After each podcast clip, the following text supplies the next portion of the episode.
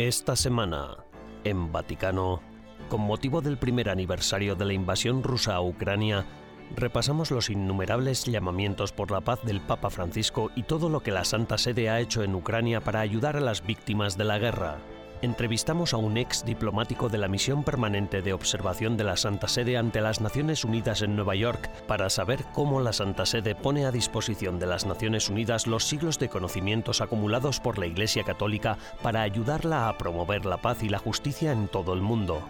Y por último, viajamos a un santuario poco conocido en las colinas de Italia, continuando así con nuestra serie sobre la historia y la devoción a Nuestra Señora del Buen Consejo.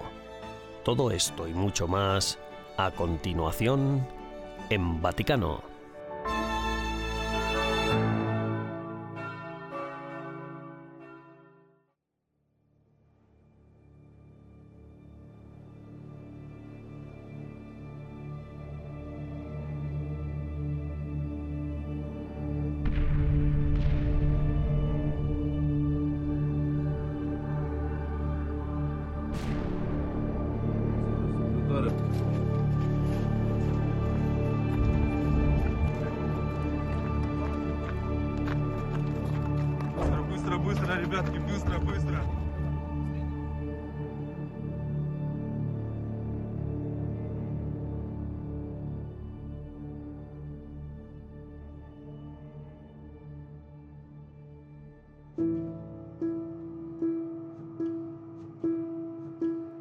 El 24 de febrero, primer aniversario de la invasión rusa de Ucrania, se celebró en Roma una vigilia de oración por las víctimas de la guerra, Entre los fieles, también el cardenal Angelo de Donatis participó en la vigilia junto con el exarca de los católicos ucranianos de rito bizantino en Italia, Monseñor Dionisio Lajkovic. Ante todo, considero que la paz es para todos, tanto si eres cristiano como si eres musulmán. La paz debería ser algo por lo que todos deberían luchar y así lograr que el mensaje de paz se extienda por todo el mundo.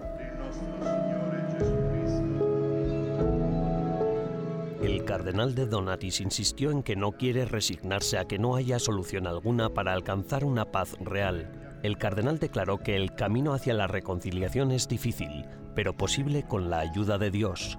Distintos refugiados de Ucrania también asistieron a la vigilia.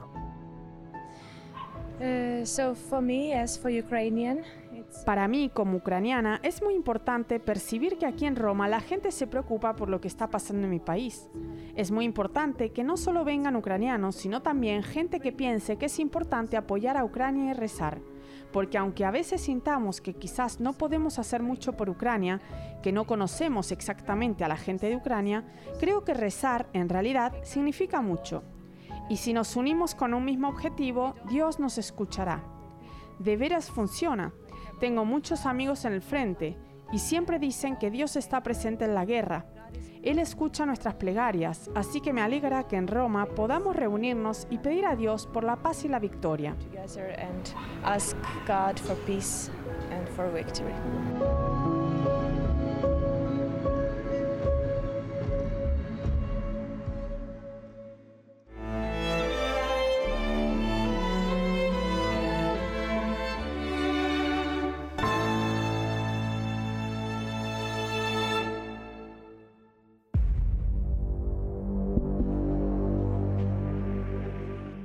Representantes papales han pisado suelo turco y sirio para proporcionar ayuda y consuelo a las víctimas, ya que ahora las operaciones de rescate están dando paso a una recuperación a largo plazo. El 6 de febrero, un devastador terremoto sacudió el sur de Turquía y el norte de Siria, causando más de 46.000 muertos.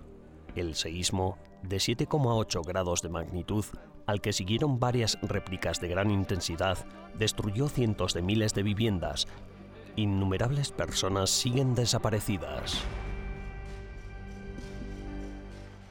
En las últimas semanas, el Papa Francisco ha ofrecido en repetidas ocasiones palabras de consuelo al pueblo turco y sirio. El amor de Jesús nos pide que nos dejemos tocar por las situaciones de los que están cansados. Pienso especialmente en Siria y Turquía, en las numerosas víctimas del terremoto.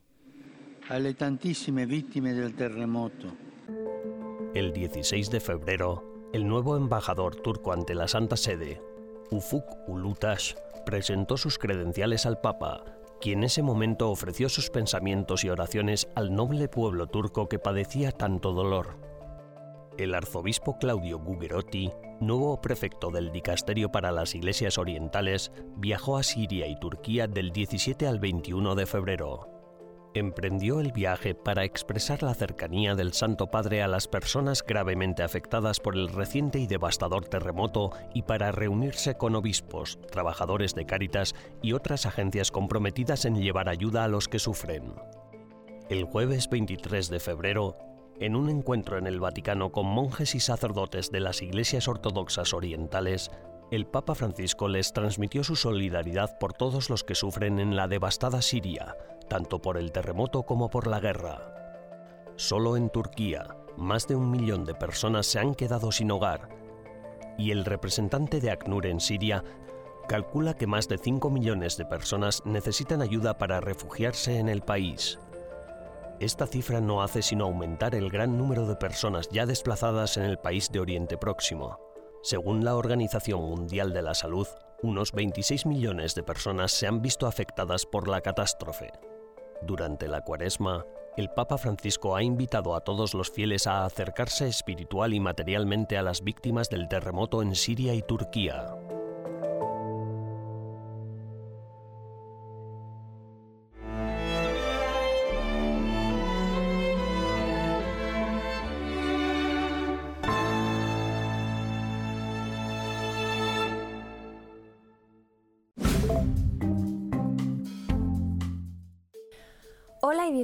A las novedades del Vaticano de esta semana, las noticias más relevantes del Santo Padre y del Vaticano. El Papa Francisco dedicó la primera semana de Cuaresma a sus ejercicios espirituales.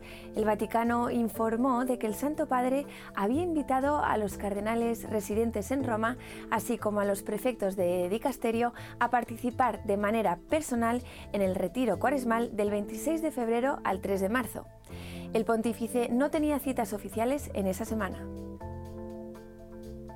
En una carta apostólica, el Papa Francisco reafirmó que los bienes y haberes de la Santa Sede son bienes públicos eclesiásticos, no propiedad privada. El documento sobre el derecho inherente de la Santa Sede a adquirir bienes temporales refuerza la centralización de las finanzas de la Santa Sede por parte del Papa. El Santo Padre dijo que los juicios a causa de las graves malversaciones financieras en el Vaticano se han vuelto ineludibles en los últimos años.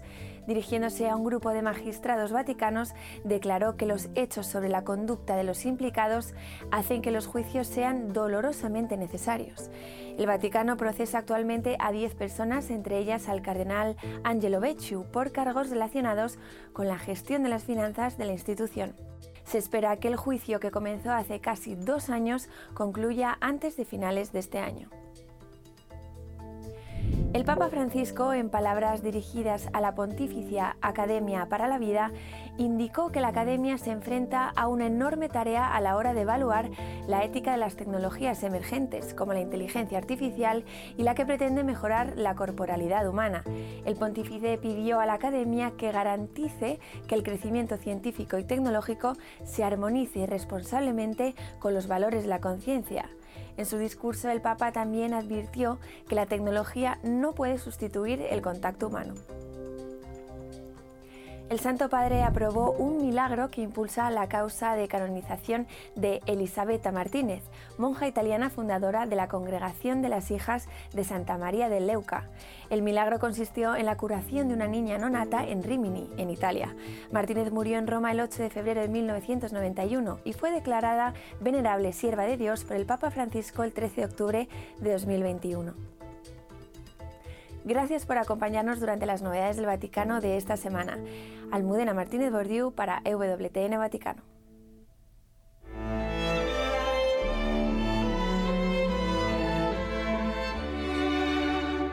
En breves instantes regresamos con más en Vaticano.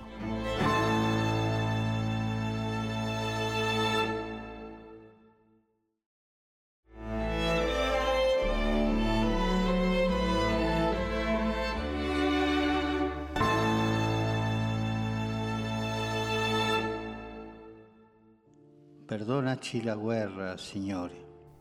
Perdónanos por la guerra, Señor. Desde el principio de la invasión Rusia a Ucrania, el Papa Francisco ha condenado la guerra, rezando por su fin. Señor Jesús, nacido entre las sombras de las bombas que caen sobre Kiev, ten piedad de nosotros. Pero la Iglesia no se ha limitado a la oración y al apoyo espiritual. Tanto a nivel diplomático como humanitario, la Santa Sede ha lanzado su propia ofensiva para aliviar la difícil situación del pueblo ucraniano y poner fin a la violencia. Al día siguiente de la invasión, en una ruptura sin precedentes del protocolo diplomático, el Papa Francisco acudió a la embajada rusa ante la Santa Sede para suplicar por la paz. Y a aquella, otras muchas iniciativas le siguieron. La Secretaría de Estado no ha dejado de utilizar a todas sus delegaciones a lo largo del mundo abogando por una solución pacífica al conflicto. uh, seeing Particularmente en estos días en los que vemos muchos conflictos por todas partes, empezando por la guerra en Ucrania, que es motivo de gran preocupación para todos, considero que la diplomacia es un modo de ayudar, de promover y de potenciar la paz.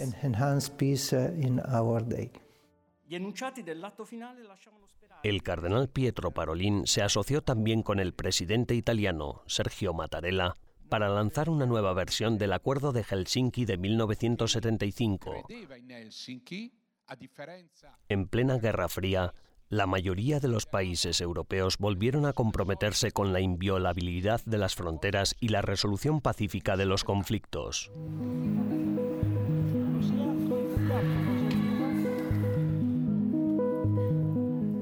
La Iglesia también ha prestado ayuda humanitaria.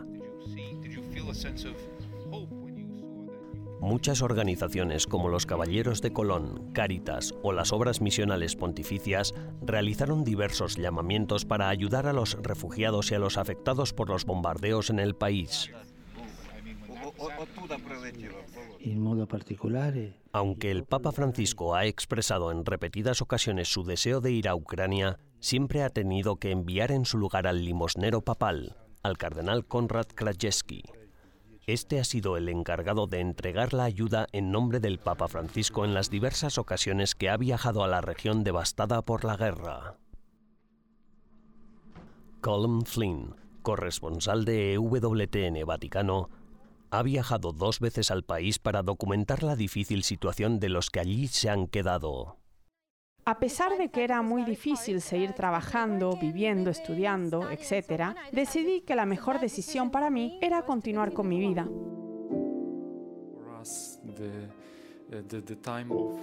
EWTN Ucrania no ha dejado de emitir desde Kiev, donde el padre Alexander y su equipo se aseguran de hacer llegar las noticias a todos los católicos del país. Tal vez haya cierta crispación en el corazón, cierto temor en el corazón de la gente, pero de igual modo tratamos de confiar en que Dios nos ayudará, especialmente durante estos días.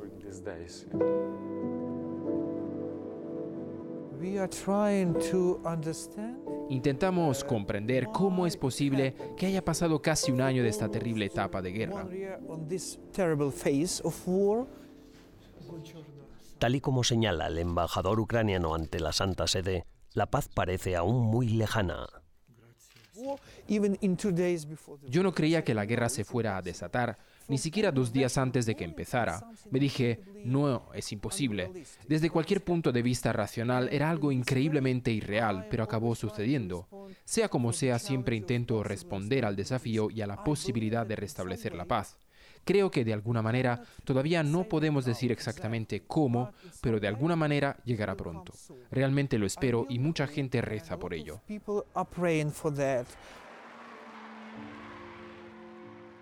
Recientemente, el Papa Francisco ha instado de nuevo en reiteradas ocasiones a poner fin a los horrores de la guerra. Pero incluso después de un año de miedo y violencia, la oración por la paz aún no ha sido atendida.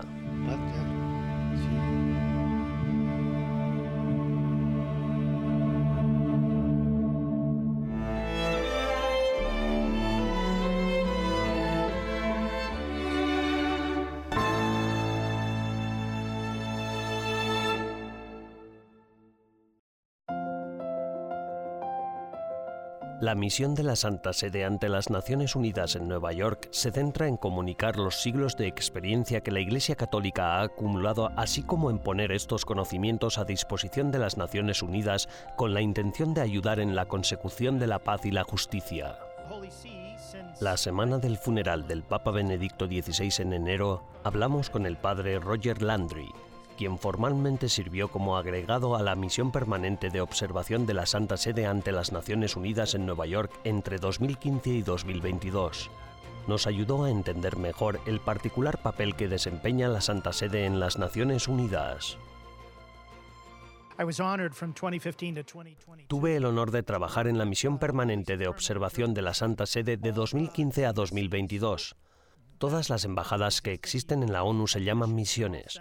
A todas las envían desde sus respectivas capitales y la Santa Sede, en 2002, habiendo ejercido desde 1964 como misión permanente de observación en la ONU, quiso convertirse en miembro de pleno derecho.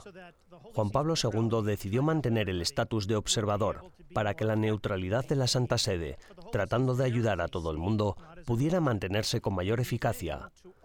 Pero la Santa Sede está presente como Estado, no como religión y aportamos a los diálogos, a los problemas, a veces incluso a las crisis a las que se enfrenta el mundo, todo nuestro trabajo de 2.000 años de doctrina social, junto con la experiencia vivida por los católicos de todo el mundo. Y así, estamos presentes para intentar hacer que se viva la misión de la Iglesia de servir a todas las personas en todas partes. Y padre, y teniendo en cuenta lo que dice respecto a la perspectiva de esos 2000 años de historia continua y que el Vaticano es pequeño y está para todos, ¿qué hace que eso sea único cuando se sienta a la mesa con estados que se han formado recientemente o que están en conflicto? Considera que cuando la Santa Sede está allí, realmente no estamos allí con objetivos políticos nacionales. La mayoría de los países tienen objetivos que pueden cambiar, por ejemplo, cada vez que cambia un gobierno. Sin embargo, la Santa Sede se maneja con premisas que son milenarias, y así, cuando aportamos esas premisas a los debates, reconocen que estamos tratando de llegar al corazón de la justicia, más que a la ventaja nacional particular y eso siempre es una ayuda. La segunda es que algunas personas bromean diciendo que las Naciones Unidas de la Santa Sede son el tercer país más grande después de China en la India, porque básicamente representamos a 1.300 millones de católicos de todo el mundo, y esa experiencia global influye también en el servicio que podemos prestar a la comunidad. Cuando Pablo VI llegó en 1965, comparó el trabajo de la Santa Sede y de la Iglesia Católica con el trabajo de las Naciones Unidas, diciendo que las Naciones Unidas son católicas, pues están tratando de servir a todas las personas en todas partes, al igual que la Iglesia había estado haciendo desde hace 1945 años. Y, si puedo preguntar, ¿cómo se percibe que la Santa Sede se involucre en algo diplomático? La Santa Sede siempre ha estado involucrada en las discusiones reales, porque aunque fuéramos simplemente observadores permanentes, solo teníamos tres limitaciones a nuestra labor, y ninguna era que no pudiéramos negociar. Siempre hemos sido muy activos. Más o menos unos 30 países participan regularmente en las negociaciones y nosotros aportamos lo que nos gusta llamar la luz de la doctrina social católica a la oscuridad a la que se enfrentan las Naciones Unidas. Y cuando lo hacemos, en no pocas ocasiones logramos ejercer de pacificadores, por ejemplo, cuando hay países que no se hablan entre sí, o cuando hay regiones que compiten entre sí en lugar de cooperar. Ahí podemos aportar toda nuestra experiencia en esto de jugar al twister mundial. Tenemos partes integrantes y todos los continentes del planeta, y podemos aportar esa experiencia y esa perspectiva para ayudar al mundo a trascender los intereses nacionales y llegar a lo que llamaríamos el bien común internacional. Padre Landry, muchas gracias por acompañarnos hoy. Ha sido un placer compartir este tiempo contigo, Ben.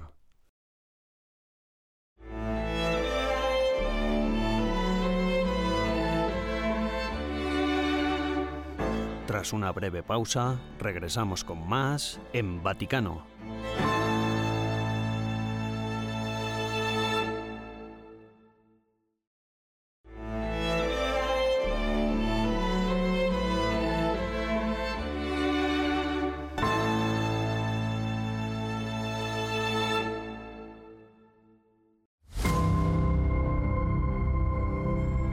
Semana pasada visitamos el santuario Madre del Buen Consejo en la localidad italiana de Genazzano, al sur de Roma.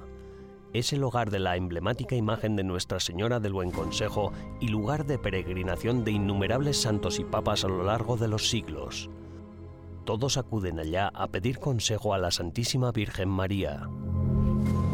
María, ¿qué consejo puede dar? ¿Qué consejo puede dar María más que el que sigamos a su Hijo Jesús? Porque ese es el papel de María, llevarnos a Jesús, porque Él es la salvación, Él es nuestra salvación, Él es nuestra redención. Lui la nostra redenzione.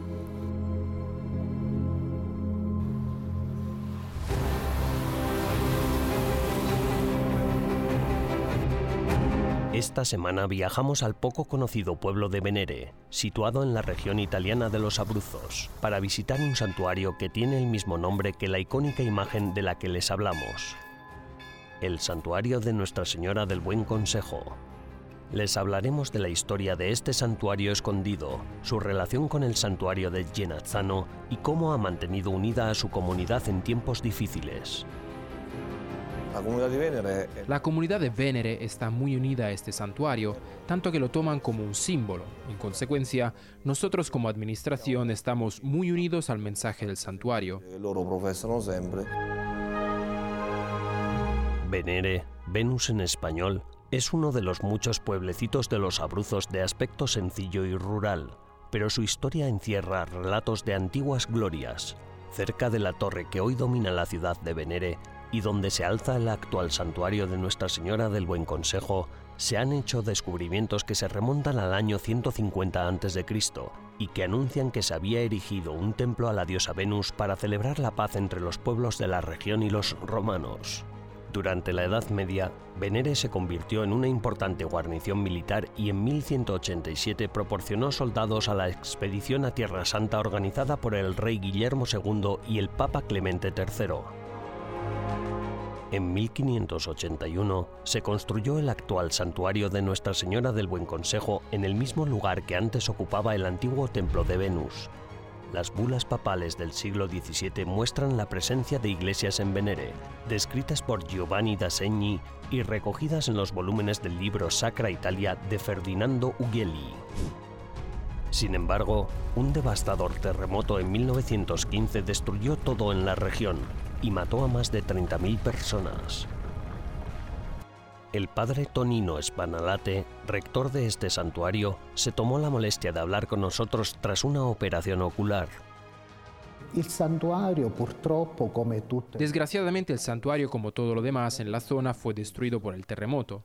De hecho, hasta principios de la década de 1940, los más ancianos nos contaban que la única parte de la iglesia que quedaba en pie del santuario era el nicho donde está colocada la Virgen. Este es el mismo lugar del que nunca se ha movido la Madonna. Y alrededor de ese nicho se había construido una pequeña iglesia de madera. Y la gente solía venir en peregrinación al interior de esta pequeña iglesia.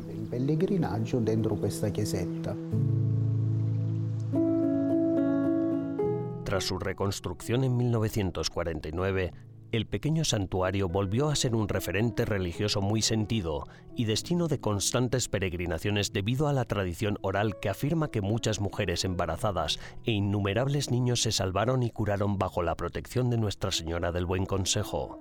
Lamentablemente, desde su renovación en la década de 1990, no ha dejado de ser víctima de actos vandálicos, sacrilegios y profanaciones. Hemos visto bastante vandalismo últimamente. Ahora nos vemos obligados a cerrar la iglesia con llave. Antes simplemente se cerraba con una llave vieja y cualquiera que quisiera podía girar la llave, abrir la puerta y entrar a rezar. Sin embargo, ahora, debido al vandalismo, las cosas no siguen igual. Por ejemplo, rompieron el cristal que pusimos hace dos años, y con toda la buena voluntad que tenemos apenas nos da para repararlo y van y lo vuelven a romper. Como en Genazzano, la Virgen de Venere tiene un título especial. Pero, ¿cuál es el significado de este título único, Nuestra Señora del Buen Consejo, que ha hecho que miles de peregrinos suban a pie hasta la colina para pedir consejo a la Santísima Madre? Io mi riferisco della Madonna. Me refiero a la iconografía de la Virgen. Si te fijas bien en el rostro de la Virgen, tiene a su hijo al lado, pero ella no mira a su hijo. ella mira a quien la mira a ella. Nosotros, los fieles, a sus pies y Nuestra Señora mirándonos a nosotros directamente. Es muy hermoso. Lo digo porque ella de hecho nos sigue con la mirada. Luego el brazo de Nuestra Señora se inclina hacia el niño Jesús y su mano señala a su hijo. Y además está el consejo. ¿Y cuál es el consejo que María nos da? Que vayamos hacia su hijo. È quello di andare al figlio. Bajo la mirada de esta Virgen única, innumerables peregrinos han buscado refugio y consejo. Aquí termina nuestra serie sobre los dos santuarios que comparten esta devoción común a Nuestra Señora del Buen Consejo.